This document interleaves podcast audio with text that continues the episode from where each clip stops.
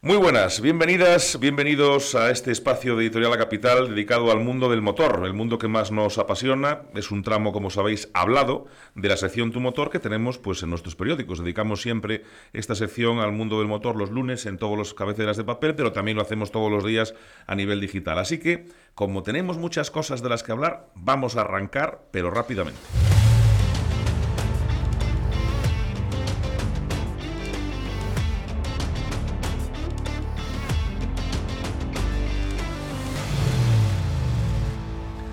Tenemos un poco de todo. Tenemos competición, tenemos la Copa de España de Asfalto en Valencia. Por cierto, tenemos la semana que viene cita en Arteixo también. Eh, tenemos los posibles movimientos de la Federación Gallega de Automovilismo. En fin, hay un montón de temas que podemos comentar, que vamos a comentar con nuestros compañeros y maestros. Don Juan Fernández, muy buenas, bienvenido.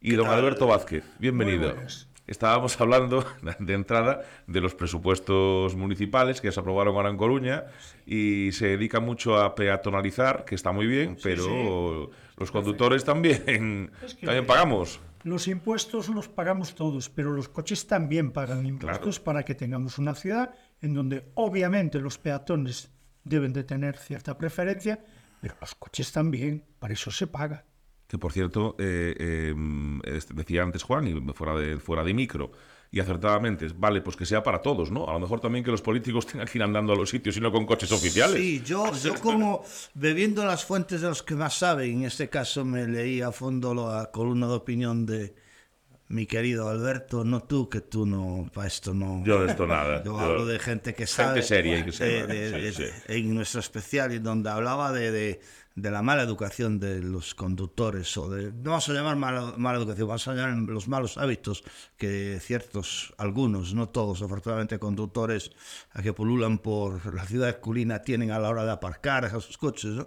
Y bueno, pues yo esta semana tuve una semana de movimientos por algunas ciudades, villas y pueblos de nuestra querida Galicia y me he dedicado en los huecos libres a observar ¿no? tendencias, actitudes, por si más o menos eran reflejo un poco de lo que en Coruña capital existía, pues bueno, algo hay de todo, pero quizá no se vea tanto como en Coruña porque en Coruña pasas más horas y en los otros lados pasas menos. ¿no?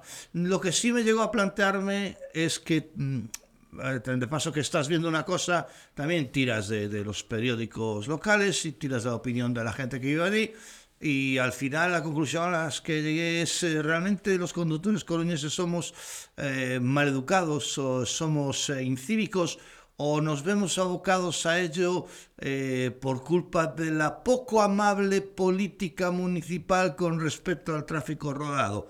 Porque aquí pues está es asumido y es tradicional, por ejemplo la, zona de la Peregrina en Pontevedra es peatonal desde hace muchísimo tiempo y en Pontevedra no se producen tantas em, infracciones al aparcamiento como se está produciendo aquí en Coruña, ¿no? pero de un tiempo a esa parte vengo observando que eh, la política de María Pita del consistorio coruñés con respecto al tráfico rodado es una política agresiva, eh, poco amable, poco condescendiente. Eh, no damos alternativas. Aquí es el prohibir por prohibir. Y había un cierto filósofo que no voy a nombrar que decía que había que prohibir, prohibir. Es decir, prohibido prohibir, es decir, eh, sí, marcar unas reglas, pero si yo me voy a limitar al tráfico rodado determinadas zonas de la ciudad y voy a restringir circulación, me parece muy bien que se eh, produzcan alternativas para el tráfico del servicio público, es decir, eh, volvemos a lo mismo, carril bus en, en, Coruña estuvo en su momento implantado, se ha quitado, yo sé que es una ciudad complicada por su orografía para instaurarlo, pero aquí estamos privando unas bicicletas mm, que algunos usan, no muchos, no podemos. Vale, estamos facilitando mobilidade a través de patinete, eh, que no me escuchen os de Renfe, por favor. Eh, claro. Pero bueno, eh, al automovilista que a fin de cuentas eh, paga religiosamente todos los años un impuesto, utilices el coche o no utilices, lo tengas en tu garaje o no lo tengas. El vecino que vive en la Zapateira tiene su coche en su garaje, digo por nombrar un barrio, ¿eh? o sea, tampoco me podemos hablar Nuevo Mesoiro, aunque sea, sí, sí, sí, que, que, bajo a Coruña pues en transporte público, que bajo a Coruña a pie o en bicicleta, pero tengo mi coche aparcado en mi garaje para cuando me apetece pues irme a la playa eh, pues yo que sé, a los niños o a Sí, sí, sí, donde sea, sí, pago claro. religiosamente, use o no use, ¿eh? use o no use. Sí, es un impuesto que se Pago paga. religiosamente y no se está haciendo nada por facilitarle la vida. En su momento hablamos de aparcamientos disuasorios. Permítanme ustedes que me ría de forma ostentoria, no como el presidente del gobierno, pero sí que me ría de forma ostentoria, ¿no? Lo de los aparcamientos disuasorios. Si una santa marquesina donde puede esperar el autobús, si una santa papelera, si un santo pequeño hueco donde poder hacer tus necesidades cuando llegas con tu coche, te ves apretado y dices, y ahora a esperar el autobús o ir a pie o buscar un descampado donde poder echar una meadita. Te voy a hacer un inciso. El único abarcamiento disuasorio que han montado fue en Lonzas. En Lonzas se hizo un aparcamiento disuasorio donde supuestamente iban a llegar una serie de líneas de buses para llegar al centro. Eso se quedó en nada. Sí, pero es del que hablo porque otro no conozco. claro, entonces- Yo tampoco conozco ninguno. Conozco ese, que está al lado de Es que Marineros. ese, ese aparcamiento este verano estuvo polémica porque se usó para aparcar las caravanas que venían aquí. Ya, pero es que aún así... Pues eh, dentro de los presupuestos del próximo año parece ser que vuelven al tema de los aparcamientos disuasorios. Sí, pero A ¿dónde, ver de qué cuándo, manera, cómo y dónde y cuándo. Pero es que hacer un aparcamiento disuasorio no es eh, encontrar una esplanada de suelo municipal o no, adecentarlo, marcar unas líneas que no se les ocurra poner un cacharrito de la hora porque son capaces Bueno, y nada más. nada más. No, tiene que tener servicios, tiene que tener líneas de bus, tiene que una tener unos baños, marquesina tiene que tener una agua. marquesina. Tiene que- oye, un en par Coruña llueve, ¿eh? o sea, llueve Claro. en Coruña. O sea, no me creen, señores de María Pita, salgan a las ventanas, que ahora mismo está lloviendo, ¿eh? Sí, no, Pónganse ustedes en el tonto del bote que viene del Extra Radio con un servidor, ya sé cómo va a decir, usted no paga impuestos en Coruña, bueno, vale, pues te, te lo firmo, vale. Eh, vale, pues llego a parco allí porque no quiero molestar a mis vecinos de Coruña y voy al aparcamiento de Osorio, Lonzas, a la entrada de la ciudad. Ah, y allí me quedo, una hora esperando que venga un triste bus, o me voy caminando, eh, yo qué sé, porque si voy a hacer la renovación del DNI o del pasaporte, ah, pues me queda como que dicen los castizos a huevo, ¿no? O sea, a par- eh, bueno, en vez de ponerme a dar vueltas que no voy a encontrar un hueco, o de aparcar de forma salvaje, aparco Lonzas, camino, que es bueno para el corazón, hacer ejercicio, un ratito, voy así, perfecto. Pero si mi destino es eh, eh, la hacienda municipal, o, o yo qué sé, o, eh, O la venta y lago. Yo, no, yo- Por ejemplo, sí, sí, sí. ejemplo. Por ejemplo. Yo vivo en la ciudad vieja y, por ejemplo, mm, soy un privilegiado a la hora de coger un autobús urbano porque tengo en la parada de Puerta Real un lote de ellos. Pues, por ejemplo, hay uno que me gustaría que hubiera una línea directa desde allí hasta el Ventorrillo, al centro de salud, que no la hay. Y lo único que tenemos es el, tre- el 7, me parece que es, te va dando la vuelta por Riazor, o sea, te lleva de excursión por todos los lados. No, vas a un centro médico donde en la ciudad vieja hay mucha gente mayor que necesita ir allí. Pero es más, en la ciudad vieja yo pago mis impuestos de los coches y lo de la ciudad vieja ya nos lo viene vendiendo el gobierno municipal desde hace muchos años de que aquello se va a peatonalizar en condiciones, se van a arreglar las calles. Bueno, llevamos dos semanas delante de mi casa que se rompieron por dos veces en diferente tramo una tubería del agua general y levantando las losetas aquellas y volviendo a empedrarlas, aquello no te quiero ni contar cómo está. Pero es que además los coches entran y salen a la hora que les da la gana. Y los residentes que tenemos la tarjeta para entrar, descargar en casa y marcharnos, somos yo creo los únicos que cumplimos con el. Sí, la, la verdad es que eh, eh, ten- ten- tiene razón Juan, es que es una ciudad difícil, Coruña, por- es, es preciosa, pero precisamente por eso es complicada. Es un- tiene un istmo, es una península, Pero es etcétera. que el istmo, Pero perdona- ya se han hecho muchas cosas, ya hubo un carril bus en su día, o sea, ya se han intentado hacer muchas cosas, unas salieron bien, otras mal. Eh, yo, lo- yo me encanta el carril eh, bici, me encanta que eh, democracia también en la circulación absoluta. Yo lo que llevo muy mal son los patinetes. Yo también, porque yo respeto ese carril 30, me parece lógico, pero eh, lo llevo mal porque, porque no los veo venir, o sea, porque No, no, me- es que- se me meten por un lado, por otro, o sea, me, me- me no asusta. cumplen con las normas de me- me- y a partir de enero tienen que cumplir una serie de normas muy importantes eh, a todos los Pero no niveles. son los que se fabrican. Sí, sí, sí, sí, pero a nivel luces, eh, eh, mucha gente te va sin casco, se te mete por delante, es decir, eh, esa democracia que tenemos que tener. Yo soy de las personas que llega a un paso de peatones y voy decelerando para no intimidar a la persona que está cruzando, o sea, intentar ser cívicos todos los que vamos en vehículos, que vamos andando. y yo a veces veo que ya no solamente, o sea, que también los peatones, luego hay otra cosa, se te meten por cruzando la ronda de Uteiro, tienen un semáforo a, 25 metros, 25 pasos, ¿eh? Y te cruzan la ronda de Uteiro, tres carriles por un lado, tres carriles por el otro y una mediana con, con flores y floripondios que encima sacan la cabeza. O sea, es que, señores, vamos a cumplir un poco todos, que somos 250.000 más los que vienen de fuera. Tú te pones en la plaza de Mina y ves, y hablo de los peatones, montones de peatones y principalmente gente mayor que no respeta el semáforo. Nada. Cruzan. Nada. Y eso que ahora es mucho más fácil de cruzar una Sin duda. De que hace unos años donde tenías que hacer un ejercicio de sí. tiralíneas, escuadra y cartabón para cruzar como peatón, ahora tira recto, como quien dice, ¿no? Pero, pero bueno, lo de los peatones es algo que eh, es un problema de educación. Es decir, yo sigo clamando en el desierto, porque ahora el desierto, porque en vez de tantas asignaturas raras que nos ponen, Señores, educación vial. Sí, sí, y socorrismo. Obligatorio. Y socorrismo. Eh, tía, que vivimos en un mundo en que la circulación es básica y necesaria. Tenemos que aprender a convivir, ¿vale? A convivir y no la tenemos. Y aquí es la ley del más fuerte, ¿no? Y yo a la izquierda y no me muevo porque voy a 70 y el límite es 80. Si quieres correr más, pasa por encima. Eh, pues no, tío, la izquierda es para adelantar. Vayas a 70, es 80, 120. Adelantas y te sitúas de nuevo y deja que cada uno no critiques al que va haciendo. Yo empezaría a multar a los peatones, ¿eh? Os lo digo en serio, 10 euros por cruzar por el sitio que no puedes. porque es que es un lío. O sea, yo empezaría a multarles. Mira, ayer de noche. Igual que me multan a mí por exceso de velocidad o por cruzar en rojo un semáforo, y con toda la razón. Justo a la altura de la estación de ferrocarril, venía de dejar a mi hermano y bueno, pues eh, allí pues estaba oscuro, estaba lloviznando, situación complicada, como encima la iluminación de nuestras ciudades deja mucho que desear, y mucho menos las de las zonas donde hay uh, pasos de sí. peatones. Pero bueno, en este caso el semáforo estaba en verde para los vehículos que circulábamos, uno solo, yo.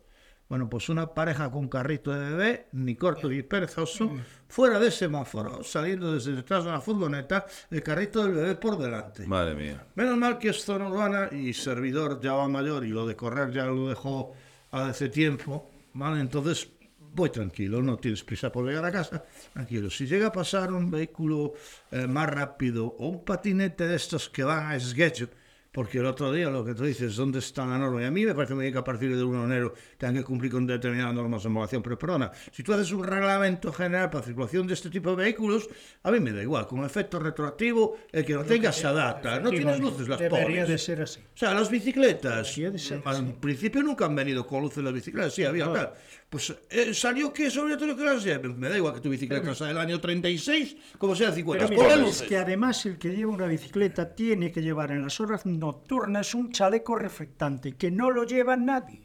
Y luego el patinete, o sea, porque el carril de 30 es para ir a 30. Los patinetes también tienen que ir a 30. Sí, no adelantarme a mí un patinete 70 y a 50 y a 60 no, por hora a 70 en un carril de 80. 30. Entonces, bueno, ya hay ciudades europeas que tienen un- problemas importantes con los patinetes y están restringiéndolos precisamente porque no es un uso lógico. O sea, es, es- es liar todavía más Yo, el para tráfico. empezar, lo primero que restringiría es que circularan por las aceras. Eso sin duda. Y estamos Eso viendo constantemente y sobre todo aceras. Y calles peatonales. Ahora viene el, el tema, esa problemática que Renfe los quiere prohibir. Eh, bueno, pues no sé hasta qué punto tiene razón Renfe, pero si está habiendo episodios de vehículos cuyas baterías explotan y si tú para montarte un santavión tienes que desnudar tu maleta para enseñar eh, unos portalíquidos que no puedes superar los 100 mililitros, creo que es, por problema de que puedas llevar un explosivo, si este aparato es potencialmente eh, peligroso, Peligroso, pues. en aras del bien común, de la seguridad general, macho, te quedas con el patinete, usa el autobús, tío. O sea, habrá que proveerles de aparcamientos de patinetes en las En estaciones. fin, hablabas y ya terminamos Sí. con este tema, yo creo. Porque Sí, vamos a hablar de, teníamos vamos a competición ahora. El istmo de Coruña, efectivamente, el centro es un istmo. Pero Es preciosa Coruña, ¿eh? nos lo- no, no, sí, una maravilla. Pero es que nos lo están cerrando cada vez más a nivel de tráfico de vehículos, que va a llegar un punto en que iremos por un carril en una sola fila para Alto para salir. Los de la Ciudad Vieja, no puede los de la Ciudad Vieja va va a llegar un momento que vais a quedar en la Ciudad Vieja, no podréis salir ya de allí. Y los de Monte Alto ya nada, olvídate. O sea, no vais a tener que El venir todos para cuatro caminos, para mi El zona. paseo marítimo lo están desmontando, a mi modo de ver, para montar no sé qué, parque de atracciones. Y creen- creo que van a seguir haciendo cosas de esas. A ver por dónde vamos. Des- deseamos cordura para la gente que aplica y, y- y- prepara las ordenanzas municipales para el tráfico, bueno, para todo, ¿no? Y para todo. Bueno, hablando de cordura, eh, se la juegan este fin de semana Jorge Cajiao y Álvaro Muñiz. El otro día decías, decíamos, vamos, el gran nivel que tienen los pilotos gallegos. Claro, cuando vas a un campeonato de España siempre hay dos o tres ahí arriba, pero dando cera, además. Bueno, hablando de, de- Y y eso que nos aquí, como no tenemos mucho tiempo, tampoco nos metemos mucho en, en otras Sí. categorías de otro escalón. Eh, Santiago García Paz se ha ganado su, su campeonato, está dentro del campeonato de España, del subcampeonato de España de Rally, es un chico de aquí de, de órdenes. eh, ¿vale? Eh, bueno, eh, podemos hablar de 200.000, es decir, eh, eh, saques donde saques, rebusques donde rebusques, eh, pues vas a encontrarte un piloto gallego y con opciones, ¿no? Del montón. Con opciones del montón, pues también hay algunos que, bueno, cada uno hace deporte como puede que es un deporte caro y cada uno sabe lo que arriesga y hasta dónde va a llegar, ¿no? Hay gente que lo hace por diversión y disfruta de los rallies sin arriesgar. Entonces es normal que no esté en, en el top 5, ¿no? Pero después en el top 5 siempre encontrarás un equipo gallego, un piloto gallego. Y copilotos también con otros corriendo el Sí, sí, sí, sí, sí, sí, sí. Sí, sí, no, no quiero. sí, sí, sí, pero, sí. pero tenemos un amigo de, de Vigo, ¿verdad? Que está a los, a- en el lado del señor sordo. Efectivamente. Que no- por ahí. y en su momento tuvimos a Luis, Ah, bueno. tendencia. Entonces, eh, bueno, pues también meto, y no solo eso, sino porque ahora estamos hablando del éxito de Cajiao en la Copa de España de Asfalto, mm, pero con que es un coche del Team Recalvi y es un coche oficial Renault, así, eh, no perdamos de vista que quien lo lleva, lo prepara, lo monta, lo cuida, lo mantiene, es eh, Talleres TRS eh, ahí Sí, sí. eh, en Narón. Eh, vale, José Ramos, que está haciendo un trabajo fantástico, magnífico y que se ha ganado un merecido prestigio entre los preparadores nacionales, es quien mantiene ese coche. Y eh, TRS, José Ramos, es quien eh, ha propiciado que Cajiao saliera con el nuevo modelo de Dacia en el último rally del Ribeira Sacra, que es con el que se va a correr la Copa eh, Dacia Sandero del 2024.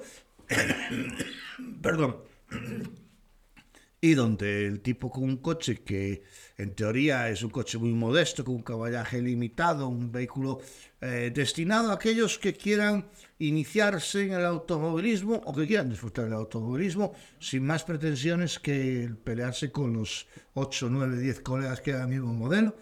Y ahí está, se metía, bueno, las manos de Jorge también han, digamos, propiciado. De la claro, claro, es un volantista grande, claro, sí, sí, bueno. No es ninguna broma.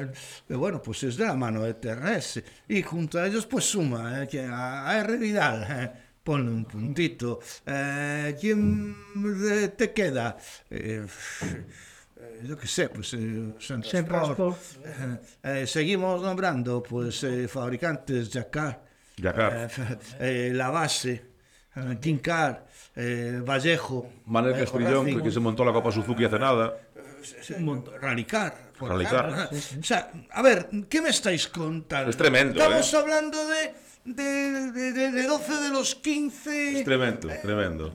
fabricantes, preparadores, constructores más populares del campeonato de España. Coño, eh, ¿que están en Cataluña? No, en la otra esquina. Sí, sí, en no, otra es, esquina. es tremendo, es tremendo. Lo de, lo de Galicia es, es para sentirse orgullosísimo del nivel de todo el mundo del motor, o sea, pero de todo el mundo, de todas las competiciones, todas las disciplinas, es tremendo, pero Y si- tremendo. y Si, a mayores eh, con aquello de que el Bierzo es la quinta provincia de Galicia, que dicen algunos, que yo eh, sobre eso pues eh, dejo que sean los del Bierzo los que decidan. Sí, sí, yo tampoco me meto, pero yo tengo amigos del Bierzo que dicen que sí, que, No, que son gallegos. Muchos que, que, que dado el trato que les están dando unas amigos. autoridades de Valladolid, eh, Yo tengo amigos de allí que, de, gente de pesca y de, y de rallies. Bueno, pues ya si metemos el Bierzo, pues ahí en eh, Cabo Agis creo que se llama, donde tiene la sede RMC, Sí. Su amigo Roberto Méndez, ¿vale? Pues eh, ya entonces ya ocupamos todo el panorama nacional, es decir, entonces que pidan la independencia que les dé la gana, pero de piedrecitas para aquí que no nos lo toquen. No, no, es tremendo, o sea, es tremendo. Por cierto, tremendo también porque la semana que viene que tenemos los puentes y no tenemos podcast, pero sí que tenemos eh, información que, que, que hay que evidentemente comentarla, porque tenemos el tercer eh, Car Cross Trophy el 9 y 10 de diciembre, aquí en Arteixo, en el circuito de, de Morás.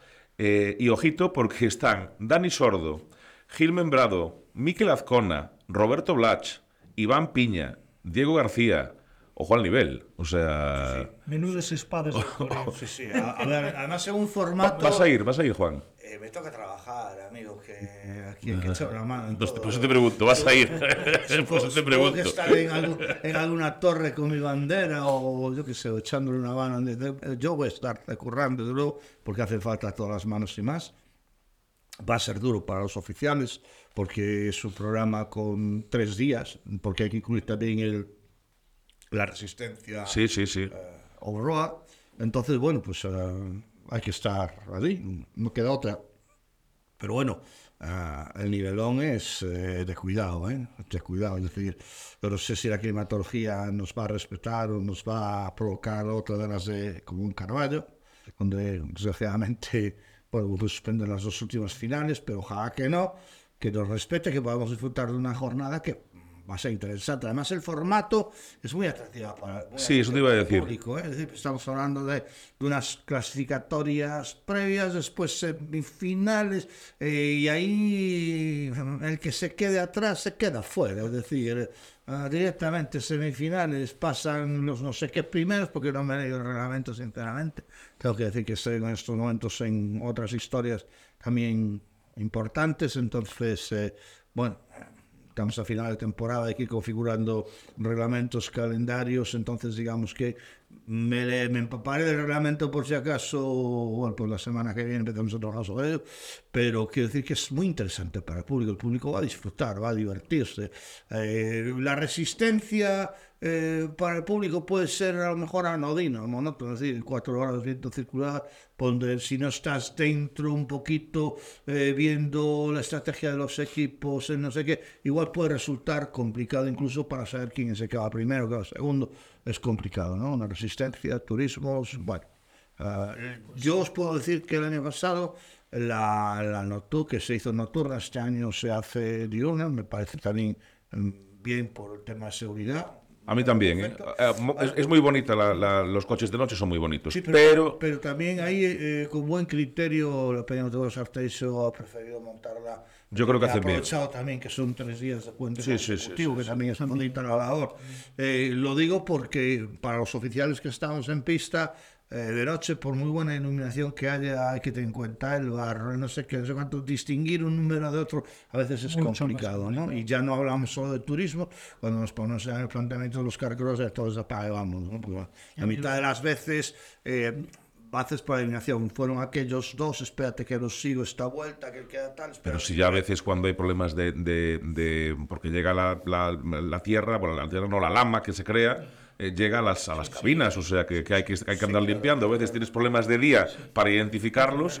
Claro, A ver, eh, bueno, en Artesio, por ejemplo, es muy típico que dado que la última curva es a derechas y normalmente escupen hacia afuera, a la proximidad de la zona de dirección de carrera, las oficinas, eh, al circuito, hace que muchas veces se empape de, de barro, sí, sí. eh, que limpiar, pero bueno, eso es un circuito de autocross, es lo que hay, ¿no? Tampoco Bueno, a ver, y gusta, eh, ojo. A mí me gusta. Yo cuando voy a Arteixo, el, el año, el año pasado una de las pruebas que fui yo fue un día de lluvia, además, que hasta me costó a mí sacar el coche después del, del aparcamiento.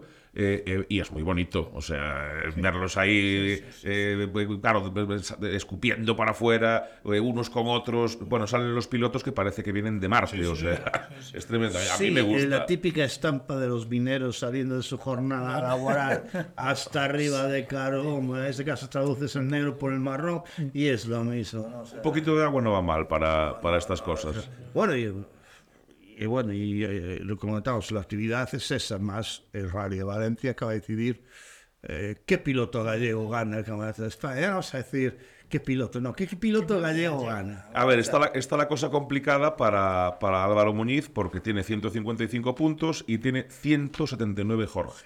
Entonces, bueno, eh, pero las carreras hay que correrlas. Sí, a ver, hay un tema, claro, eh, Álvaro suma, Jorge tiene que restar, pero evidentemente eh, a Jorge simplemente con marcar de cerca a Álvaro, estar detrás de él, puede descontar algunos de los resultados que menos puntos haya tenido, creo que tiene por ahí un cuarto y un no sé qué, eh, y bueno, y las carreras ya sabéis lo que son, es decir, mientras no llegamos al último control, Sí, sí, sí, sí, no sí, entregas el carnet de ruta, y aún así, Y aún así, y aún así, puedes quedarte fuera. No, no, las carreras tienen eso, es decir, los, los viejos del lugar podemos contar múltiples anécdotas al respecto, pero yo, eh, una que viví en primera persona, porque ya estábamos escorchando el champán, celebrando lo más contentos que Jauja, fue el año que Carlos Piñeiro en San Froilán pinchó en el último control. Ah, cuando no, no se podía enterar por adelante, digo, y, y el detrás, ¿no? que lo, lle- lo llevaba a no sé cuarto sí. e pois pues, un error de sí, sí. era Humberto González quen era el copia en aquel momento que o no sé que no acordo que, que, eh, pois pues, por razón que sea eh, yo después de ver a Carlos Sainz y a Luis Moya ya no hay nada Bueno, más. pues ya es un tema mecánico, ya es un tema que puede que es un A ser campeones del mundo. Sí, sí. O sea, eso ya es la de Dios. Eh, Sí, a ver Hombre. si aquello si hubiese sido un tramo en bajada a la meta y a lo mejor de asfalto llegas empujando, ¿no? Pero bueno, coincidió, coincidió, mala suerte. Pero en este caso es mucho más, eh, eh, ¿cómo diría yo? Eh, hasta el extremo punto. Es decir, has llegado al final del rally. Estás en el último control horario del rally. Sí, y le llevas un minuto al segundo. Sí, Solo tienes que entregar tu, tu Sí, carnet en tu hora. Y has sumado mal o te has despistado, lo que sea, tacatá. Por Y eso que, encima por adelante. por eso que las carreras hay que correrlas. O sea, puede pasar de todo. eh, eh, que que gane el mejor, vamos a decirlo, que gane el Lo que mejor. le ha pasado a Iván, por ejemplo, Sí. Pues también Eh, romper... Iván España pastoriza también. Y mira, de poder estar luchando por el campeonato, pues ha acabado como ha acabado. Bueno, pues os deseo un muy feliz puente eh, y el- en el próximo podcast hablaremos de, de Carballo. Ahí estaremos también. Yo me voy a acercar también porque es una cita de Carballo, no coño, de Arteixo, Dios mío. Estaba en otro circuito, estaba en otro circuito. También fantástico el circuito de Carballo. Tenemos Y dos de, y de que tendremos que hablar porque hay ciertas novedades con respecto al circuito de Carballo. Pero bueno, ya os, os adelanto de que hay novedades eh, con respecto a eso. Eh, pero quiero decir que la cita es en Arteixo. En Arteixo, eh, 8, 9 y 10. Que además, en Sabón, un apunte, se inaugura el 16 el Museo de Automóviles Antiguos de Hobby. Que es Creo una que es pasada. Una maravilla, pasada. Son 12 salones los que hay Una y pasada. unos vehículos que hay que ir a ver. Tenemos que tenerlo un día por aquí para que nos hable de ello o acercarnos al museo porque la verdad es que es una pasada. Yo lo que he visto es Hacer un podcast allí, hombre. Sí, sea, nos, nos llevamos los micros y montamos un podcast allí, pero vamos, eh, a la velocidad del estornudo, sí, sí, primera, segunda y en tercera ya estamos en Sabón. Pues nada, en unos días volveremos, hablaremos de todo ello. Queridos compañeros y amigos, don Alberto Vázquez y don Juan Fernández, muchísimas gracias. Buenos días a ti.